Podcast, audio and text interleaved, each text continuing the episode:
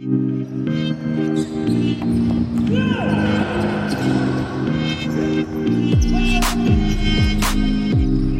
recherche sur le social, elle est fondamentale.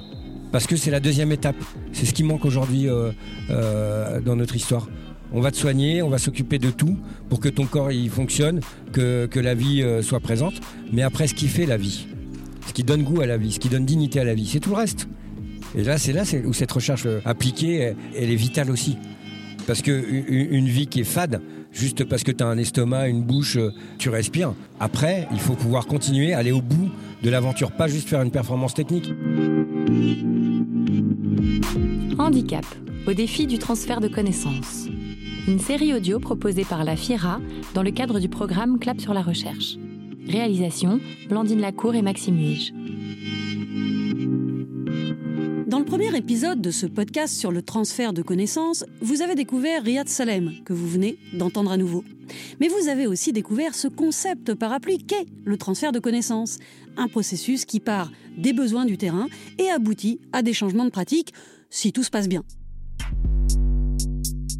Aujourd'hui, on va rentrer dans le détail des étapes qui permettent justement de réussir un bon transfert de connaissances.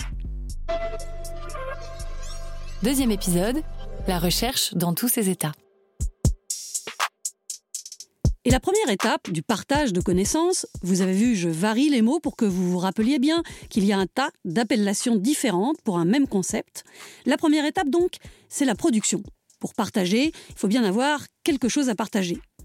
Tout part donc de la recherche, de la production de connaissances, et plus précisément ici, de la recherche appliquée. Alors la recherche appliquée, c'est pas forcément un concept avec lequel tout le monde est à l'aise. À la différence de la recherche fondamentale, la recherche appliquée va approfondir des connaissances pour répondre à un objectif précis et déterminé à l'avance. La recherche fondamentale et la recherche appliquée ne s'opposent pas, mais elles ont des champs d'action ou des objectifs qui divergent. Au contraire de la recherche appliquée, la recherche fondamentale n'a pas forcément de visée applicative directe. Dans le champ social du handicap, la recherche appliquée doit produire des connaissances qui permettent de résoudre des problématiques concrètes expérimentées par les personnes handicapées. Les deux types de recherche se complètent et souvent d'ailleurs, les recherches appliquées se nourrissent de la recherche fondamentale. Et une chose est ressortie de toutes mes interviews. Pour favoriser la participation sociale, la recherche appliquée est une évidence. C'est le cas au CRISPECH, le centre de recherche pour l'inclusion des personnes en situation de handicap au Québec. La recherche appliquée, euh, c'est une recherche qui combine deux choses importantes pour moi. Une pertinence scientifique, mais surtout on met l'accent sur la pertinence sociale. Alors, de manière générale, dans des projets de recherche, euh, quand on regarde ce qui est intéressant et les besoins de, recherche, on s'intéresse surtout aux besoins de connaissances tels qu'ils sont documentés dans la littérature scientifique, qui peuvent ou non répondre à des besoins qui sont concrets dans les milieux. Nous, notre première, euh, notre première source d'inspiration pour les projets que l'on mène, ce sont des besoins qui émanent des acteurs de terrain. Elle, c'est Émilie Robert, la directrice de la recherche et du transfert du CRISPECH. Et donc, on travaille beaucoup et on est vraiment à l'écoute de ce qui se passe dans les milieux. Et pour ce faire, ben, on a, plusieurs outils. On a notamment un, comité consultatif qui nous permet de prendre le pouls de la communauté. On fait partie de plusieurs réseaux et de plusieurs tables d'action en lien avec le handicap euh, au, Québec, qui nous permet aussi d'en savoir davantage sur ces besoins qui émergent du, des milieux. Comité consultatif, réseau, vous l'entendez dans les propos d'Émilie, pour le CRISPECH, comme pour la FIRA en France d'ailleurs, il est une évidence, c'est que la recherche appliquée se doit d'être pensée collectivement, sinon ça n'a pas de sens. On en revient à la question essentielle qui est au cœur de la recherche appliquée, celle des besoins. À qui profite le crime? À qui va servir la recherche in fine? La recherche appliquée n'est pas là que pour répondre à une interrogation de chercheur, elle est là pour servir une utilité sociale. Du coup, j'imagine que les chercheurs et chercheuses qui se lancent dans la recherche appliquée ont cette envie de répondre à des besoins concrets. De passage à Lausanne, j'ai eu la chance de rencontrer Julie Desrosiers, qui est ergothérapeute et professeure à la Haute École de Travail Social et de la Santé. On a eu un entretien passionnant, en tout cas de mon point de vue. Elle, elle n'a pas appris grand-chose, mais pour moi, ça a été un moment très instructif. Je lui ai posé plein de questions, et notamment, j'ai eu envie de savoir pourquoi elle, elle s'était lancée un jour dans la recherche appliquée. Premièrement, avant de décider de faire une recherche doctorale, j'avais dit euh, Over my dead body, je ne ferai jamais de doctorat. Et il y a eu une équipe de spécialisée dans le traitement des troubles de personnalité, c'était à Montréal à l'époque, euh, qui ont posé les bases d'un vrai problème pour eux. C'était qu'ils voulaient être capables de documenter quels étaient les, impacts fonctionnels, les répercussions euh, du fonctionnement sur, des troubles de personnalité donc de leur, de leur patientèle, mais il n'existait aucun outil de mesure qui était disponible. Et ils ont fait appel à moi en disant Tu n'aurais pas envie de faire un doctorat J'ai dit Ouais, ça, c'est une bonne idée parce que justement, ça part d'un problème qui est énoncé, qui est clair de la clinique, du terrain. Puis on a toute une équipe qui dit ben, nous, on, veut mettre la, main à la pâte parce qu'on a un besoin, il y a quelque chose qui nous manque. Je vous promets que je n'ai pas sélectionné les personnes interviewées parce qu'elles avaient un magnifique accent québécois. Même si, c'est vrai, je ne suis pas insensible à cela, moi qui ai toujours regretté mon accent parisien, alors même que je vis désormais en Drôme. Et puis Julie, je l'ai rencontrée en Suisse. J'étais pas en train de chercher à tout prix une québécoise.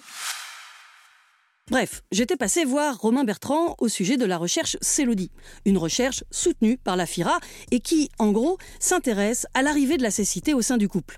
Et c'est Romain qui m'a présenté Julie. Romain a aussi une double casquette de professionnel de santé en tant qu'ergothérapeute et de chercheur. J'ai voulu vérifier si pour lui aussi c'était important ce côté utile de la recherche appliquée. J'avais envie de savoir ce qui pouvait motiver dans le fond un jeune professionnel à se tourner vers ce type de recherche. Faire de la recherche pour faire de la recherche, honnêtement, euh, à titre personnel, ça m'intéresse pas trop. Je pense que ce qui me motive vraiment, c'est justement de partir de ces situations de terrain dans lesquelles j'ai pas forcément, enfin, on a rarement toutes les réponses, mais on se questionne sur ok, là, j'ai telle situation. Et eh ben, c'est qu'est-ce qu'il existe, qu'est-ce que je peux faire d'autre, qu'est-ce que je peux aller chercher pour construire, nourrir ma pratique? Donc, je pense que la recherche doit servir à ça en fait, questionner, nourrir faire progresser la pratique dans certaines directions, prendre en compte des problématiques qu'on n'avait peut-être jamais considérées jusque-là, faire émerger des connaissances qui sont aussi des connaissances expérientielles. Et puis, alors je dirais pas changer la vie des gens, mais c'est que les personnes qui ont accès à mes résultats de la recherche, déjà, qui puissent très facilement accéder, voilà, la recherche, voilà ce que ça a montré, voilà quel a été le processus de production de cette recherche. Et puis, ok, ça me donne des réflexions, des outils qui peut-être euh, vont me permettre de faire des choses différemment. Si ça leur permet, de leur point de vue, de vivre des situations dans lesquelles ils seront plus satisfaits, ben, tant mieux. Mais je n'aurai pas la prétention de dire qu'en suivant mes recettes, ça va changer leur vie dans le bon sens.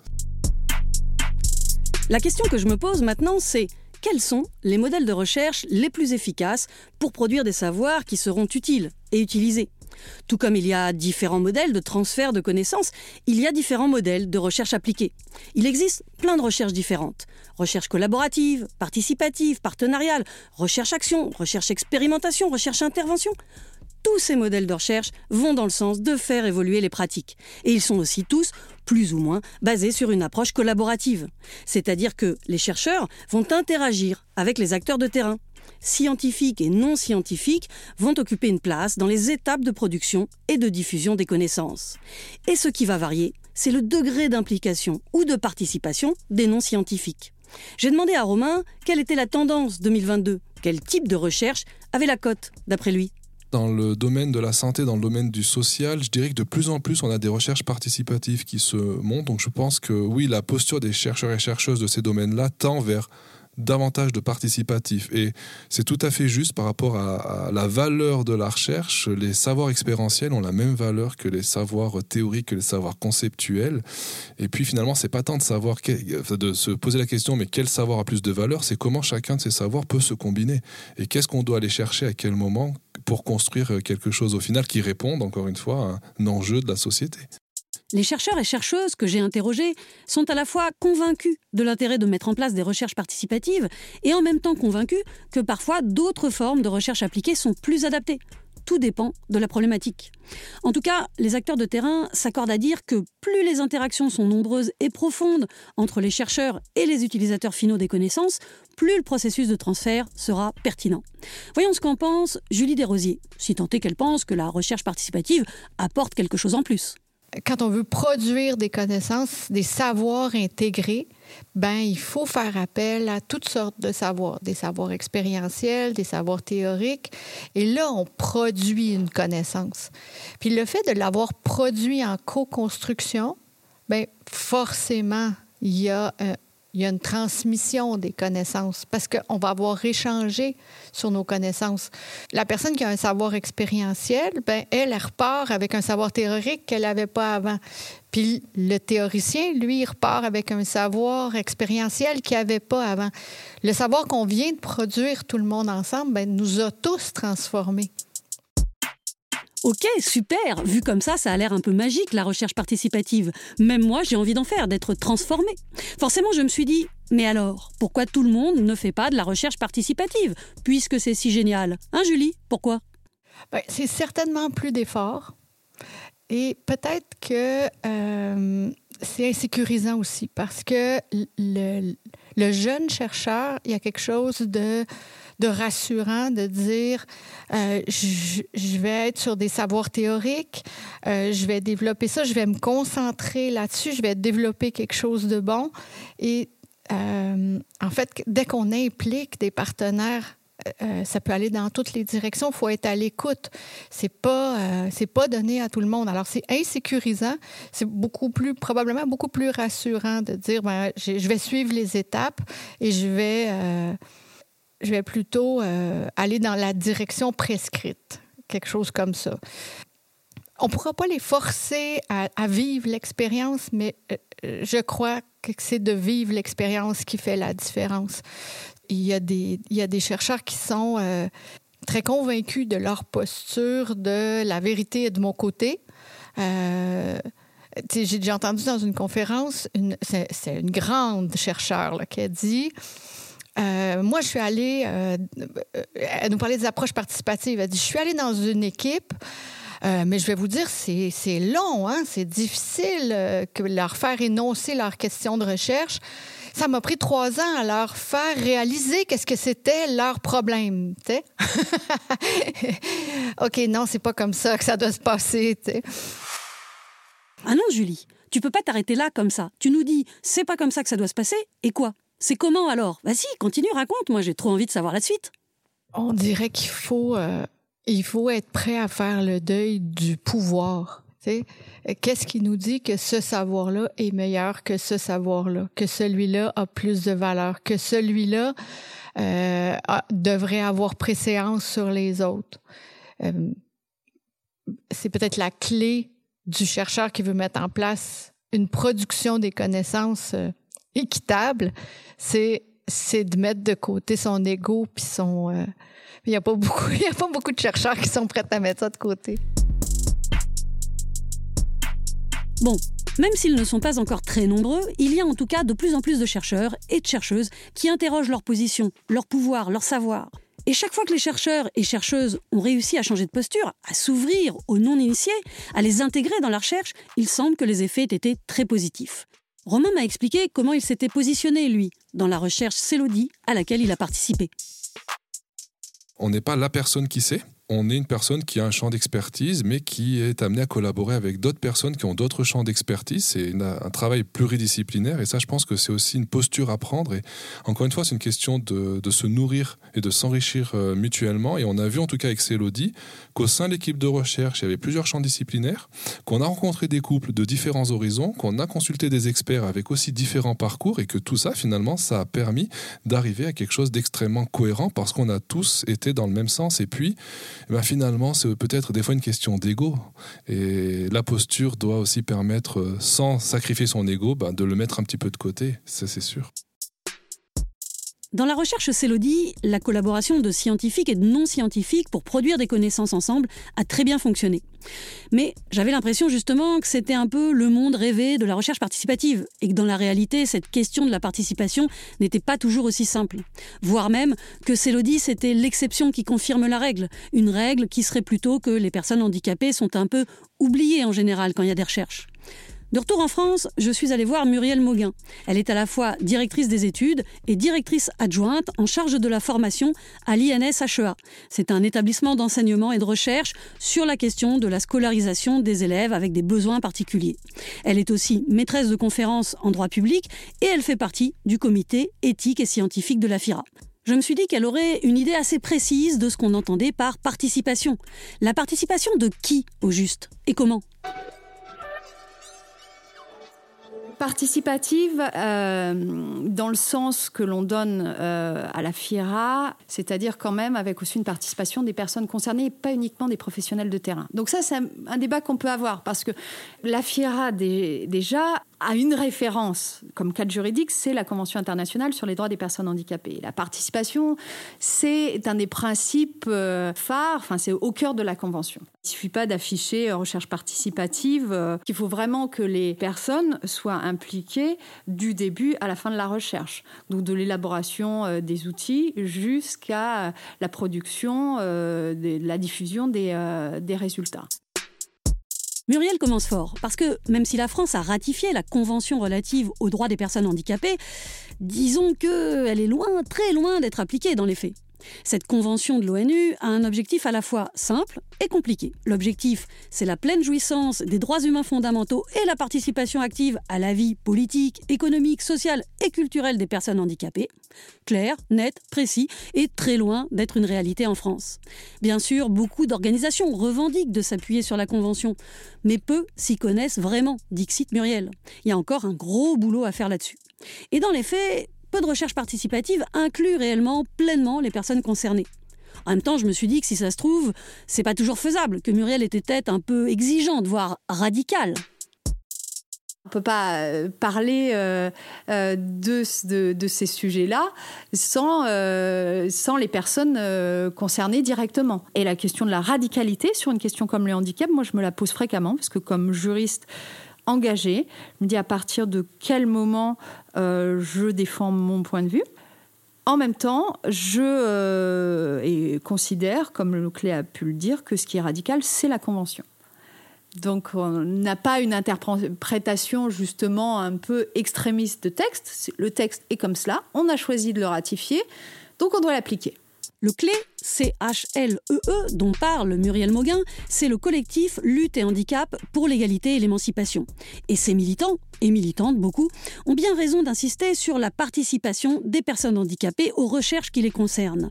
Jamais sur nous, sans nous. Moi, en tant que lesbienne, ça me parle. C'est un slogan qui est souvent repris dans les luttes, et pas qu'à propos du handicap. Et je comprends que les personnes handicapées n'aient pas envie que certains décident à leur place ou les excluent des recherches qui sont destinées à améliorer leur vie. Tout ça pour dire qu'au cœur de la recherche participative, il y a la participation non seulement des professionnels, des associations, mais aussi des personnes concernées qu'il ne faudrait pas oublier. C'est elles qui sont expertes de leur vie. Vous voyez où ça nous mène La participation mène tout droit à la question des experts et des savoirs expérientiels. Qui est considéré comme expert? Qui est légitime dans sa participation, dans ses savoirs? Et ça, du coup, on le verra dans le prochain épisode, parce qu'il va nous falloir un peu de temps sur ce sujet. Handicap au défi du transfert de connaissances. Pour l'heure, admettons que des non-scientifiques sont reconnus comme experts et qu'ils participent à la recherche. Eh bien, cela pose à nouveau tout plein de questions. Par exemple, la question du temps et donc de l'argent. J'en ai discuté avec Jean-Paul Champeau, l'ancien directeur de Trisomie 21 France. Jean-Paul m'a expliqué à quel point la question du temps, par exemple, était cruciale. Le temps des chercheurs n'est pas celui des associations. Les acteurs de terrain sont souvent pressés d'avoir des réponses. Et puis ils bossent à côté, ils ont leur vie, leur pratique. Pour C'est ma vie, je la choisis, une recherche appliquée et participative, Trisomie 21 France collaborait étroitement avec les universités de Mons et de Bordeaux. Mais c'est l'association qui pilotait la recherche. Ça leur a permis de maîtriser les délais. Tout cela pour vous dire qu'une recherche participative, ça ne s'improvise pas. Ce sont souvent des recherches exigeantes, plus prenantes en termes de temps et de moyens, et pour lesquelles il va falloir innover dans les processus. Et personne n'est encore formé à cela, même si la plupart des chercheurs se débrouillent déjà vraiment bien. C'est le cas par exemple de Yannick Hung. Je l'ai rencontré autour d'une recherche qu'il a menée avec des personnes vivant avec des TOC, troubles obsessionnels compulsifs. Une recherche, là encore, soutenue par la FIRA.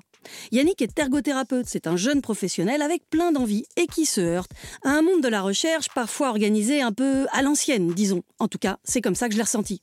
Je lui ai demandé si on n'était pas un peu à la ramasse en France sur les recherches participatives. Dans une recherche participative, il y a déjà un écosystème à la fois dans le temps et dans l'espace qui doit s'établir, qu'il faut aussi convaincre, qu'il faut participer au processus de changement. Je pense qu'on est en retard par rapport à d'autres pays qui ont déjà intégré dans leur logique de recherche des recherches dites participatives.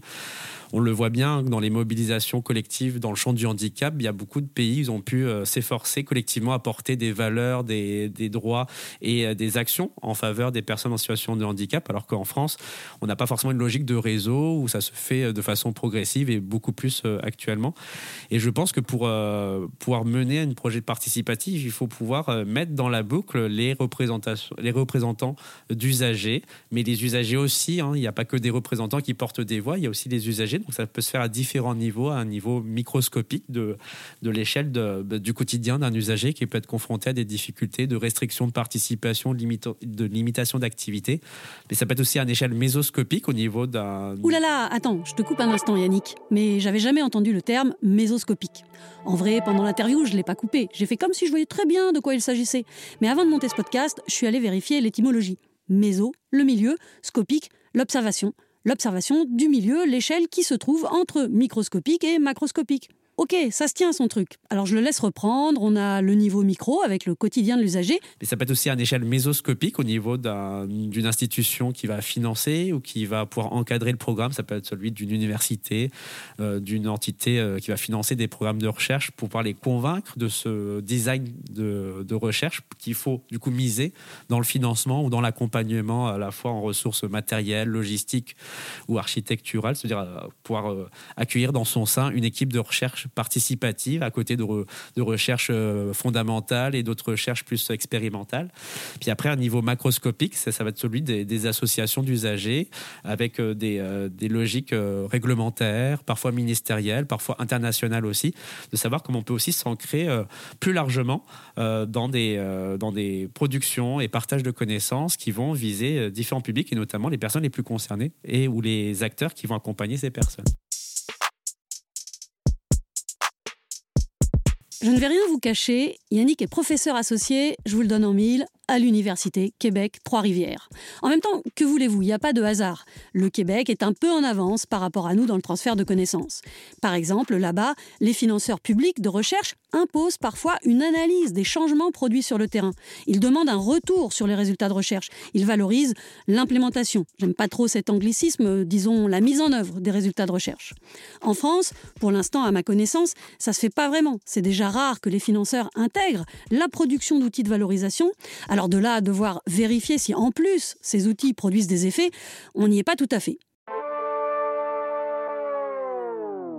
La Suisse n'est pas vraiment plus à la pointe que nous dans ce domaine. Mais comme j'étais toujours à la haute école de Suisse occidentale, j'en ai profité pour rencontrer plein de monde, dont Nicolas Kuhn, qui est lui aussi chercheur. Et j'ai voulu savoir si tout allait dans le sens d'un changement de pratique du côté de la recherche, si ça bougeait dans la bonne direction comme tout changement, hein, il y a une conjonction, il y a besoin d'une conjonction de moyens, euh, pas seulement des moyens financiers, mais aussi des moyens culturels, euh, des moyens en termes d'information, d'accès aux médias, et puis euh, d'échanges entre les personnes qui sont concernées par ces questions. Parce qu'on ne transforme pas une culture en décidant, voilà, demain matin, on adoptera la culture B. Donc c'est des choses qui sont nécessairement un peu incrémentales et puis qui passent par euh, toutes sortes d'actions. Ça peut être euh, de rencontrer un chercheur qui le pratique, de se dire ah mais oui, on peut le faire, ou bien de discuter des difficultés qu'on rencontre, ou bien de discuter des parcours de chercheurs, ou bien dans d'autres cas, c'est euh, par exemple dans le cadre d'un module de formation, on a un module de formation sur les pratiques basées sur des résultats de recherche et sur le transfert de connaissances dans ce module-là, on a des professionnels qui viennent d'horizons aussi divers que des techniciens en radiologie médicale, des nutritionnistes, des sages-femmes, des physiothérapeutes et des ergothérapeutes, mais on a des perspectives complètement différentes. Donc là aussi, il faut mettre au défi l'autre de changer et d'adopter une perspective plus ouverte. Et puis ça passe aussi par euh, des soutiens financiers ou l'engagement d'associations. On a une étude récente qu'on a menée avec l'Union centrale pour le bien des aveugles dans le cadre de cette étude, c'est cette organisation qui représente des associations et des services de consultation spécialisés qui euh, soutient financièrement, mais qui met aussi en place tout un système d'accompagnement avec des représentants d'associations, des personnes concernées, pour accompagner les chercheurs dans la co-construction, justement, des résultats de recherche et des recommandations. Donc, ça nécessite des investissements de toute nature, de toutes sortes, de toutes sortes de personnes. J'y reviendrai, mais oui, les leviers pour favoriser les recherches participatives sont nombreux. Pour l'instant, je vais laisser Nicolas vous donner un avant-goût de la suite de ce podcast. Dans l'épisode 3, je vais m'intéresser aux nouveaux experts qui sont intégrés dans les recherches participatives. Ce ne sont pas des scientifiques, ce sont des gens qui, par leur engagement associatif, leur pratique professionnelle ou leur vécu simplement, ont des savoirs qu'on appelle savoirs expérientiels, des savoirs tirés de leur expérience et donc une certaine expertise. Si des scientifiques décident d'inclure ces personnes dans des recherches participatives, c'est bien qu'ils reconnaissent de la valeur à ces savoirs, qu'ils reconnaissent un statut d'expert à des non-scientifiques qui participent à la production de connaissances scientifiques.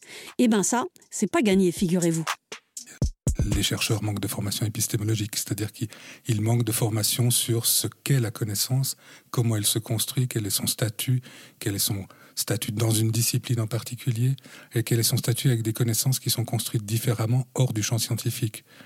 Et aussi longtemps qu'on aura des chercheurs qui pensent qu'ils produisent de la connaissance et que le reste du monde a des croyances, on est très mal parti pour la co-construction des connaissances. Donc il faut reconnaître à l'autre un statut dans la production de connaissances qui est différent, mais qui est d'égale valeur que son propre statut de chercheur et de scientifique.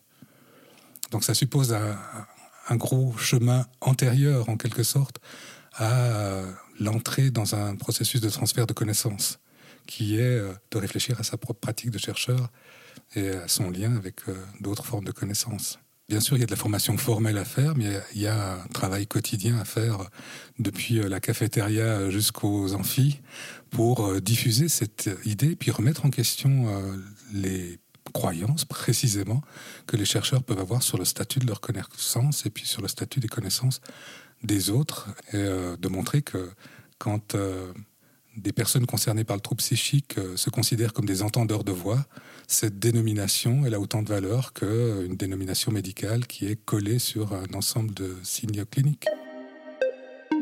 L'aventure continue. Dans l'épisode sur les nouveaux experts, vous retrouverez certains de vos personnages préférés de cette série et vous en découvrirez d'autres. Par ordre d'apparition sonore, merci aujourd'hui à Riyad Salem, Émilie Robert, Julie Desrosiers, Romain Bertrand, Muriel Mauguin, Yannick Hung et Nicolas Kuhn. Handicap, au défi du transfert de connaissances. Une série audio réalisée par Blandine Lacour et Maxime Huige dans le cadre du programme Clap sur la recherche. Clap sur la recherche est coordonné par la FIRA et soutenu par la CNSA et la Fondation Malakoff Humanis Handicap. Retrouvez tous les épisodes en ligne, en accès libre et gratuit, sur le site de la FIRA, fira.org, et sur les plateformes d'écoute de podcast.